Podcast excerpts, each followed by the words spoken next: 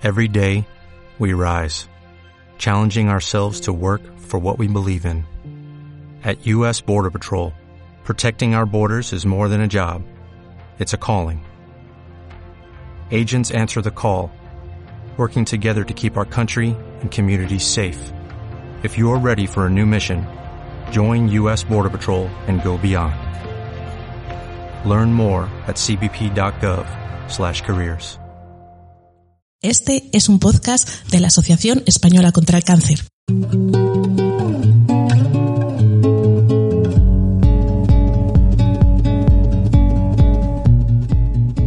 Hola, buenas, eh, bienvenidas y bienvenidos a, al podcast de la Asociación Española contra el Cáncer. Hemos pasado hace poquito el Día Mundial contra el Cáncer de Mama y vamos a hablar de un tema eh, del que nunca se habla, un tema que normalmente las mujeres con cáncer de mama no, no abordan, así por lo menos como muy públicamente. ¿no? Este podcast está dedicado a la sexualidad en mujeres con cáncer de mama.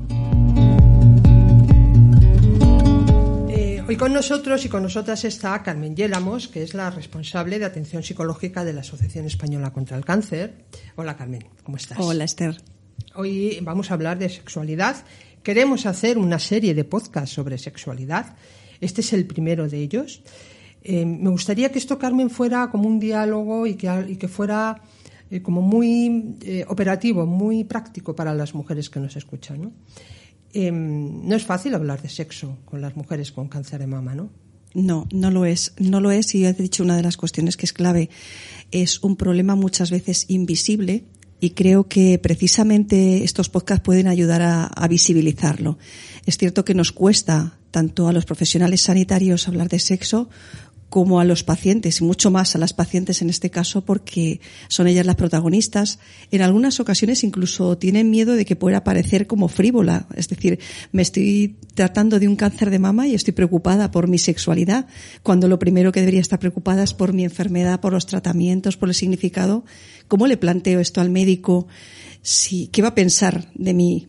Y a la vez el paciente, o sea, el médico muchas veces tampoco sabe cómo abordar eh, esta información con, con, las pacientes. No tiene muchas veces esa información, no tiene el equipo que pueda dar el soporte, no sabe cómo abordarlo sin entrar en la intimidad del paciente y muchas veces al final no se produce este diálogo.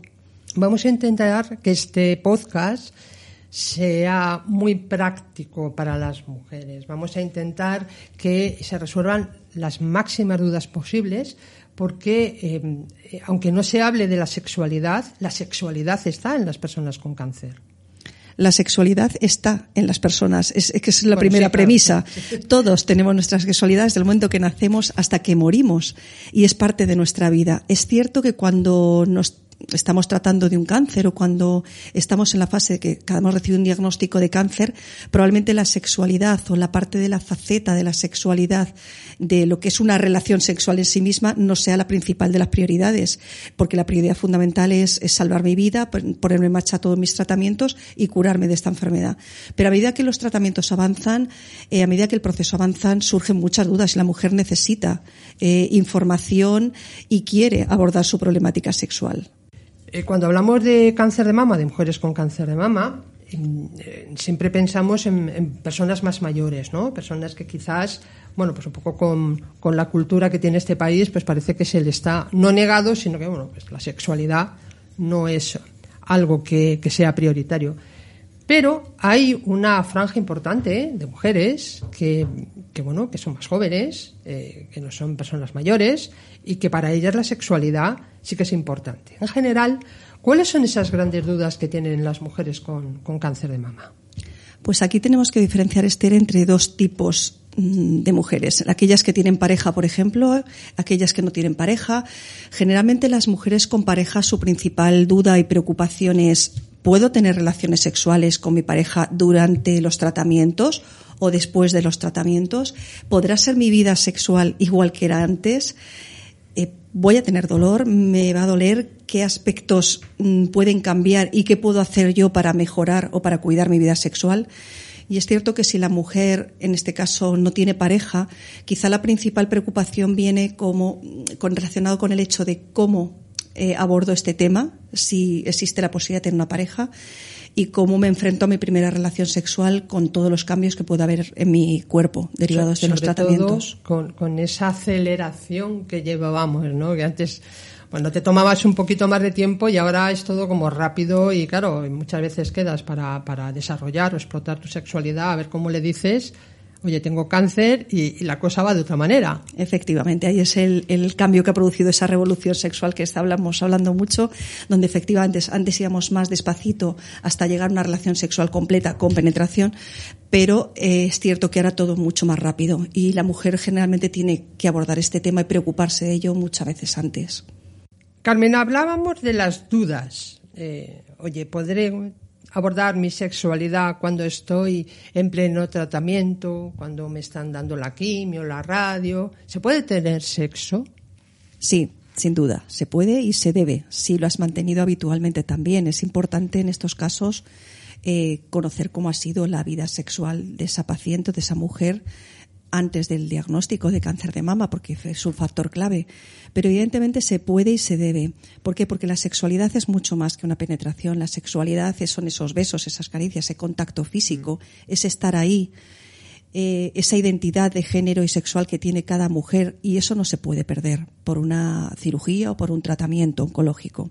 Pero es cierto que se producen muchos daños como consecuencia de los tratamientos, por ejemplo, después de una cirugía de un cáncer de mama, pues el órgano que se ha afectado es la mama, es el pecho. Y todos sabemos las connotaciones sociales que tiene un pecho en, en la mujer, por lo menos en nuestra cultura occidental. Es cierto que después de una cirugía de mama o de una mastectomía o de una tumerectomía, se puede producir una simetría, una pérdida de un órgano muy importante que va a influir. Aparte de la sensibilidad de la propia mama. La sensibilidad de la mama e incluso del pezón. Que no olvidemos que el pezón es un, es un órgano eh, con mucha sensibilidad mm. y claro que es un clave en la, en la relación sexual. Y esa parte, si hay una mastectomía, por ejemplo, se puede perder. Y eso tenemos que tenerlo en cuenta. Entonces, la cirugía, los tratamientos, la quimioterapia, pues es cierto que durante la quimioterapia las ganas de tener relaciones sexuales disminuyen notablemente. Por la libido. Efectivamente, por los efectos secundarios de la quimio, vale. De la quimio y por esa menopausia precoz, mm. que muchas veces viene inducida, derivada de los tratamientos. Es decir, que hay muchos factores que hacen que sea más difícil para la mujer tener una relación sexual plena durante los tratamientos. Pero sí que es cierto que hay que continuar en la medida de lo posible. Vale. Vamos a hablar de esas barreras que se encuentran las mujeres derivadas de la enfermedad o de los tratamientos a la hora de desarrollar su faceta sexual. Em, me decías antes que la libido, eh, por esa menopausia inducida, la libido eh, como que baja sensiblemente. Esto cuando tienes pareja lo puedes hablar tranquilamente. Luego ya iremos a ver qué tipo de pareja tienes. Pero bueno, cuando tienes pareja lo puedes hablar tranquilamente. ¿Cómo lo abordas con tu pareja? ¿Qué, qué, qué es lo que hay que hacer? Yo, yo, me imagino a una mujer con cáncer de mama, con una mastectomía, eh, que está en proceso de reconstrucción, eh, digamos, de una mujer igual de cuarenta y tantos años, eh, que aborda con su pareja eh, esta faceta, que es una faceta, digamos, habitual en las parejas. ¿Cómo empieza? ¿Cómo la aborda? ¿Qué le dice? El problema precisamente, Esther, es que no se aborda muchas veces. Entonces, eh, lo primero que hay que hacer efectivamente es dar el paso y abordarlo. En ese sentido, un aspecto tranquilizador y es que anteriormente todas las teorías de, la terapia sexual partían de la base que la respuesta era una respuesta, de la respuesta sexual era una respuesta fundamentalmente eh, que iban creciendo, de partida del deseo, llegaba la excitación, meseta, orgasmo y resolución. Es cierto que los últimos estudios, sobre todo con las teorías de Bason, sí que se ha planteado que se puede tener una excitación sexual y un orgasmo en la mujer sin pasar previamente por una fase de deseo. Y esto es un componente clave, porque se puede llegar a esa excitación que tengas menos ganas. Es cierto que lo que tenemos muchas veces que hacer es estimular esas ganas. Primero de todo es hablarlo con nuestra pareja, con confianza, sentarnos y decirlos, estoy por un tratamiento ahora mismo, con un tratamiento de cáncer de mama, estoy pasando una quimioterapia, es cierto que mis ganas ahora mismo están más limitadas, ayúdame a un poco a, seguir adelante con nuestra vida sexual y a partir de ahí facilitarlo. Nosotras también podemos ayudar en ese sentido. ¿Cómo? Pues leyendo pues a veces literatura erótica que también estimule un poco esas ganas o viendo alguna película que también estimule esas ganas. No tiene por qué ser porno, pero sí una película que en un momento determinado haya escenas donde puedan incrementar las ganas de tener Digamos, una relación ayudar sexual. un poco Eso a es. que la libido no esté tal por los suelos. Exactamente. Pero claro, habrá mujeres que no les apetezca. Sí, estamos hablando de que no hay ganas, normalmente no apetezca. Estamos hablando de que busquemos fórmulas de que apetezca. También podemos utilizar estimuladores, o sea, un determinado satisfier, un vibrador, que puedan ayudar a que esas ganas también aparezcan. Bueno, esto para aquellas mujeres que quieran tener su, Exactamente. su sexualidad. Esto no Eso significa es. que ahora te estamos diciendo esto y tú, "Oye, es que no tengo ganas, pues me voy a poner porque así me- como que me siento más viva y parece que... No, esto es simplemente si tú eh, te apetece tener, desarrollar tu faceta sexual. Eh, las primeras trabas son esas porque tú me decías muchas veces, Esther, es que muchas veces la mujer con cáncer de mama que le han quitado un pecho, tiene una mastectomía, no se reconoce en el espejo. Eso significa que cuando tiene eh, o cuando va a tener relaciones sexuales, aunque sea con su pareja de toda la vida, eso es una cortapisa a la hora de la propia vergüenza de su propio cuerpo, ¿no? La, la poca identificación con la feminidad que tiene cada una. Eso es, así es. ¿Qué ocurre? Que cuando pasas, lo decíamos, es un órgano clave en tu identidad femenina, también en tu imagen corporal y en tu autoestima. Perder una mama o tener una cirugía de mama supone un cambio, aunque tu pareja eh, te conozca y te quiere por mucho más que la mama, porque eso es clave. Es cierto que supone, Si no, empieza a sospechar. es cierto que te expones a una imagen distinta y no es agradable por muchos casos ni para mucho más para nosotras mismas que a veces somos las más críticas con, con nosotras mismas entonces lo primero que hay que hacer efectivamente es, es abordar este tema con la pareja los miedos las preocupaciones y a partir de ahí también hacer un proceso personal de empezar a, a vernos y aceptarnos y a querernos por cómo somos porque somos mucho más que una teta o que dos tetas Eh, Somos muy guapas. O muy estupendas muy Pero- estupendas. Sí. Que, que bueno, que hay una cosa que me decías tú también, oye, pues igual si antes hacías, eh, hacías el amor con la luz encendida y ahora en estos primeros compases de, de, bueno, pues después de la cirugía y que mm, pues no te sientes muy cómoda, ¿no? Eh, bueno, pues puedes apagar la luz, por ejemplo. Efectivamente. No pasa nada y poco a poco hasta que vayas, digamos, adaptándote a tu nueva realidad, Eso es, se trata de buscar aquellos trucos que nos hagan sentir más cómodas. Si también eh, preferimos tener puesto el sujetador porque nos hace sentir más seguras, pues es otra forma también de poder continuar la relación. O bien poner, utilizar un, un almohadón, un cojín que nos facilite poner la axila, el brazo o el pecho, la mama, de una forma que nos proteja la zona o la cicatriz que, que en un momento determinado nos puede hacer sentir más vulnerable. Es decir, se trata de buscar aquellos recursos que nos faciliten estar cómodas en la relación y haga también que la otra persona también se sienta cómodo, porque muchas veces los miedos son más nuestros que de ellos y los que ellos tienen es miedo, ellos o ellas, de hacernos daño en nuestro pecho, en nuestra mama, o ser muy, muy bruscos o bruscas y hacernos mm, sentir incómoda. o dolor. Efectivamente. O tener dolor. Mm. Ese era otro de las, eh, de las dudas, ¿no? Eh, Voy a tener dolor cuando practico sexo, Eh, porque claro, de las que nos estáis oyendo sabéis perfectamente que eh, los tratamientos, bueno, pues terminan por eh, no lubricar tan bien como, como lubricabas antes, ¿no? Eso es producto de- del tratamiento, pero también hay soluciones. Efectivamente, sabemos que la lubricación vaginal como consecuencia de los tratamientos y de la menopausia precoz aparece y también es cierto que se producen estrechamientos en vagina, en bueno, pues un deterioro progresivo de, de la misma. Esto hace que en muchas ocasiones la relación sexual, sobre todo la penetración, sea dolorosa o pueda comenzar a ser dolorosa. En este sentido, es cierto que existen claves, trucos que podemos utilizar.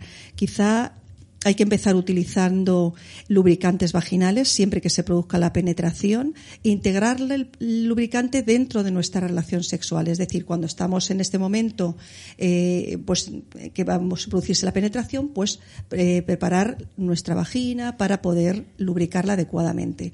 También podemos utilizar eh, hidratantes vaginales de forma periódica en nuestra vida. Igual que nos echamos crema en la cara, que todas nos echamos nuestra nutritiva a partir de los 40 o 35, la hidratante para por la mañana, pues utilicemos nuestra hidratante vaginal. Las patitas de gallo. Eso es. Pues también tenemos que cuidarnos eh, esta parte. Entonces, utilizar hidratantes vaginales, hablemos con nuestro médico, con nuestro especialista, nuestra ginecóloga o nuestro ginecólogo o el oncólogo, para que ver qué hidratantes podemos utilizar utilizar y con qué periodicidad podemos utilizarla. Y luego, a partir de ahí, eh, seguir también eh, permitiendo la relación sexual. Si tenemos mucho dolor y podemos llegar incluso a producir un vaginismo, es decir, la dificultad para poder producir la penetración por un espasmo involuntario de las paredes de la vejiga, vejiga vagina, perdón. En este caso sí que se pueden utilizar distintos recursos, desde bueno, pues utilizar dilatadores vaginales o incluso nuestro propio cuerpo, las manos. Empezar por introducir un dedo progresivamente mm. hasta llegar a introducir dos y después ir facilitando la relación. Todo lo basamos en, en, el, sobre todo en el diálogo, ¿no? Efectivamente. Vamos a dejar, digamos, un, buen mensaje, un mensaje positivo. Existe la sexualidad durante el tratamiento, si quieres, nadie te obliga. Eso es. Eh, primer punto, habla con tu pareja, dile cómo estás, dile qué necesitas y dile cómo actuar, qué es lo que te gustaría, ¿no? Efectivamente, lo que te gusta y lo que no te gusta, lo que y lo que te duele o te molesta y lo que prefieres que haga. Es muy importante lo que dices, no adivinar. Que a veces también en esto en las relaciones sexuales siempre pensamos, como llevamos toda la vida con mi pareja, tendría que saber lo que me gusta y lo que no me gusta. Pues en estos casos recomendamos preguntar, que no adivinemos. Pero claro, habrá muchas mujeres que no tengan pareja. Mujeres, eh, bueno, pues que no, le ha tocado el cáncer de mama en una edad en la que han decidido no casarse, no tener pareja. Yo me puedo imaginar eh, cuando tú eres una persona más o menos joven, bueno, joven, porque para mí 60 años es joven, pero bueno, eh, cuando eres más o menos joven, cuando estás, como dicen, en esa plenitud de la vida, eh, uno de los aspectos importantes que es la sexualidad, y no tienes pareja, y estás en búsqueda activa de pareja, claro, ahora todo va muy rápido. Y a ver cómo, cómo llegas pues en una de estas aplicaciones de citas que no voy a decir, pero que todo el mundo conoce, y ahora mm, estás hablando con alguien, da igual, chico o chica, mm, y ahora vas y le dices que tienes cáncer. Y que, en, que normalmente este, estas aplicaciones de citas pues, eh, están para lo que están, para desarrollar tu sexualidad de manera inmediata. Entonces ahora vas y le dices que, hola, ¿cómo estás? Me llamo fulanita, tengo cáncer y me pasa esto, esto, esto, esto. ¿Qué hacemos con las mujeres que tienen cáncer y no tienen pareja? ¿Qué les decimos?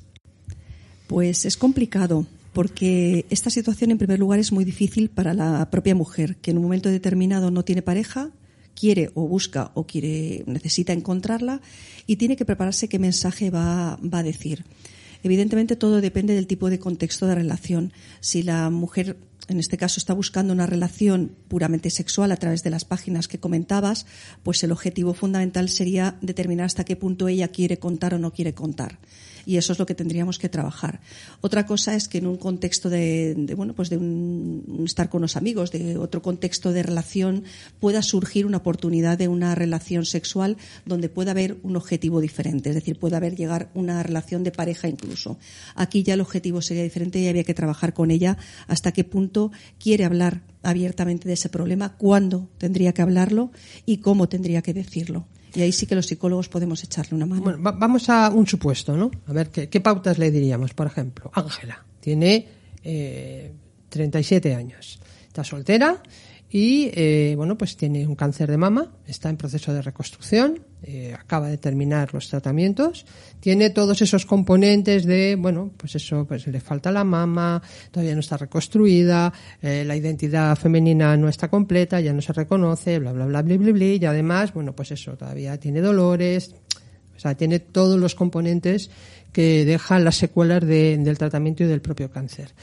Pero quiere eh, explotar su sexualidad porque, se, porque quiere sin más, o sea, no hay ninguna otra razón y acude a, a, una de estas páginas de citas y bueno, pues hay un match, ¿no? Hay ha encontrado el match. ¿Y qué dan? ¿Y entonces qué? Ahí la cuestión es, ella busca una, una experiencia muy concreta. En esa experiencia muy concreta, lo ideal sería que ella quiere tenerla que sea lo más satisfactoria posible, con lo cual tendría que planificarla y prepararla, buscando el entorno donde se sintiera más cómoda, más a gusto eh, utilizar aquellos recursos que le hagan sentir también más cómoda, pues a lo mejor no tiene que quitarse el sujetador si no quiere, porque únicamente tiene otro objetivo. Tiene que ser capaz de pues preparar esa, esa relación en la medida que quiera llegar hasta el final o no, si quiere una penetración o no. Hmm. También utilizar lo que comentábamos antes, lubricantes, hidratantes vaginales. Y luego la conversación tiene que girar en función de cómo ella se sienta cómoda.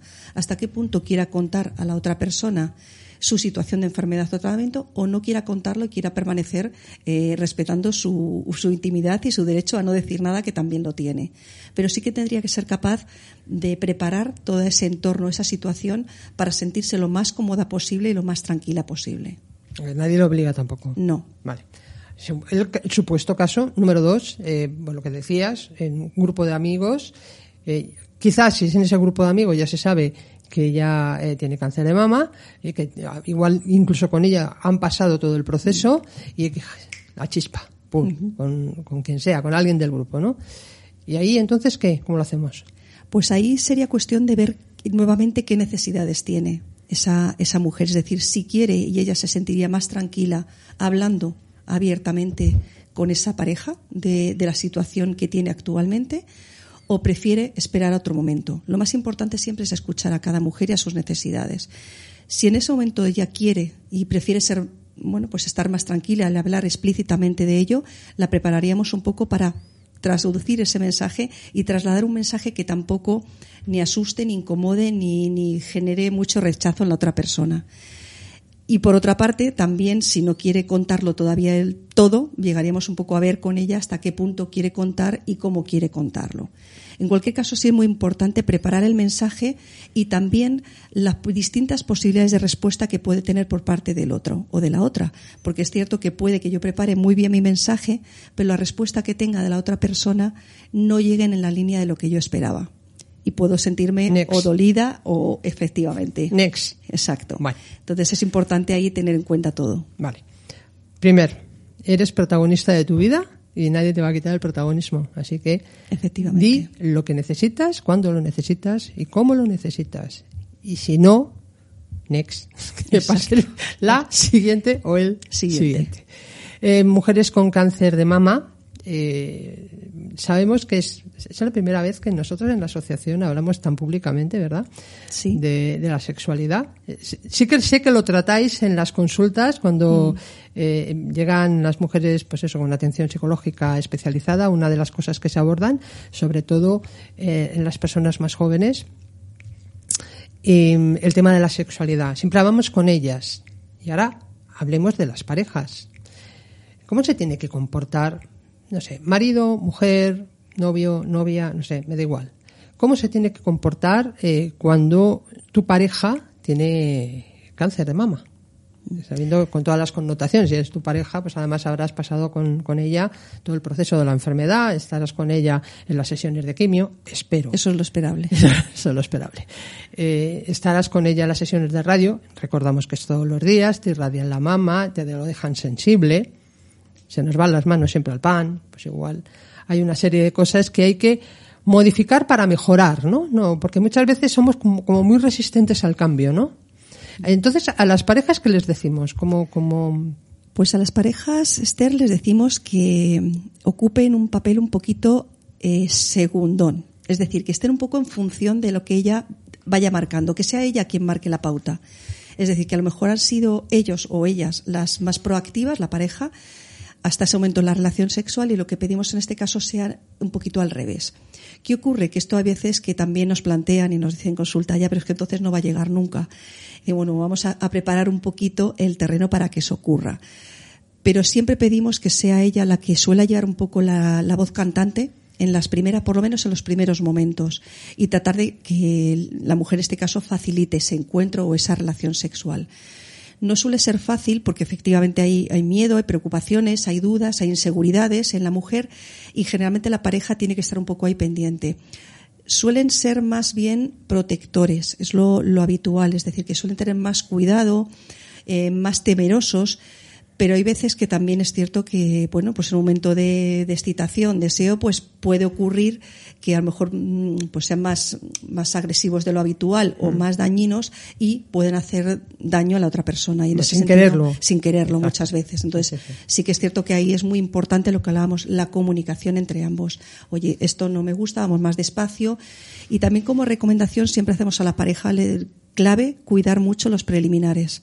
Es cierto que durante una relación sexual siempre son muy importantes, pero cuando llegamos a un momento en el que nos cuesta, tenemos menos lubricación vaginal, tenemos una menopausia, la etapa de deseo, excitación es mucho más larga y necesitamos más estimulación.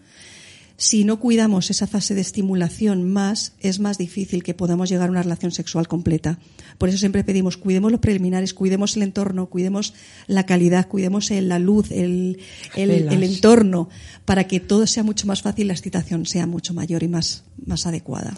Claro, porque eh, tú que lo que, estás hablando, que está fenomenal y que seguro que quien nos está escuchando pues lo entiende perfectamente, y ahora se lo dices una, una mujer de 65 años. Claro, El- yo con, con respecto al tema sexualidad, es que no, la edad es importante, pero no es excluyente. Una mujer con No, si te 65 lo decía por- años por- puede ser perfectamente activa. Sí, sí, sí, pero no te lo decía por eso, te lo decía porque oye, parece ser que el sexo en los 65 años, por concepto cultural, no, Sí. no están como muy en la preparación, el entorno, Vale. eh, vale. O sea, yo lo decía un poco más o menos por eso, porque, claro, dirá, oye, vale, pero yo tengo tal, mm, mi marido pues es de, de aquellas maneras, Sí, es más difícil cambiar en esos momentos, nos va a costar Mm. bastante, porque es muy probable que incluso ni él ni ella quieran venir, la pareja no quiera venir incluso a Juntas, a- a terapia, claro, juntas que sería lo recomendable. Exacto, sería positivo en este caso. Mm. Aquí sería complicado, pero sí que creo que volvemos a lo mismo. Lo más importante es el mensaje. Mira, ahora mismo necesito que eh, cuidemos más tus aspectos, que vayas más despacio. Te pediría, dado que me cuesta más y que no me encuentro igual de bien y que tengo más molestias, que vayamos un poquito más despacio, que yo te vaya guiando y te vaya diciendo lo que me gusta y lo que no me gusta. Sé que te va a sonar muy extraño, que a lo mejor no me entiendes, pero es muy importante para mí y utilizar mucho el lenguaje yo, lo que a mí me gustaría, lo que yo necesitaría para que el otro sea capaz de entender más que recriminar. Es que nunca me haces, es que nunca me das, es que cambiar un poco el lenguaje. Cambiar el discurso, ¿no? Cambiar el discurso. Oye, pues es interesante esto, Carmen. Sí. Yo creo que hemos ido, para este primer podcast, yo creo que hemos dado bastantes pautas. Yo con lo que me he quedado es con que, mujer, que tienes cáncer de mama, eres protagonista de tu vida. Tú decides cómo, cuándo y dónde y con quién, por supuesto. Eh, todo está basado en el diálogo y luego hay un montón de trucos que tú puedes utilizar para que eh, tu sexualidad sea mucho más plena. Que no se acaba la sexualidad cuando tienes cáncer, No. pero que tú decides desarrollar o no esa faceta. Y por supuesto tú mandas. Y a partir de ahí, bueno, pues busca entornos que te proporcionen una, digamos, una, una situación mucho más franca y tranquila para, para abordarlo. Mucho diálogo, mucho, diálogo y mucha paciencia también. Yo no sé si se nos ha quedado algo en el tintero, Carmen. Pues yo te diría una frase que a mí me gusta mucho. Siempre planteo que la sexualidad o la relación sexual es como un viaje, donde lo importante no solamente es llegar, sino cómo sea el camino hasta la llegada.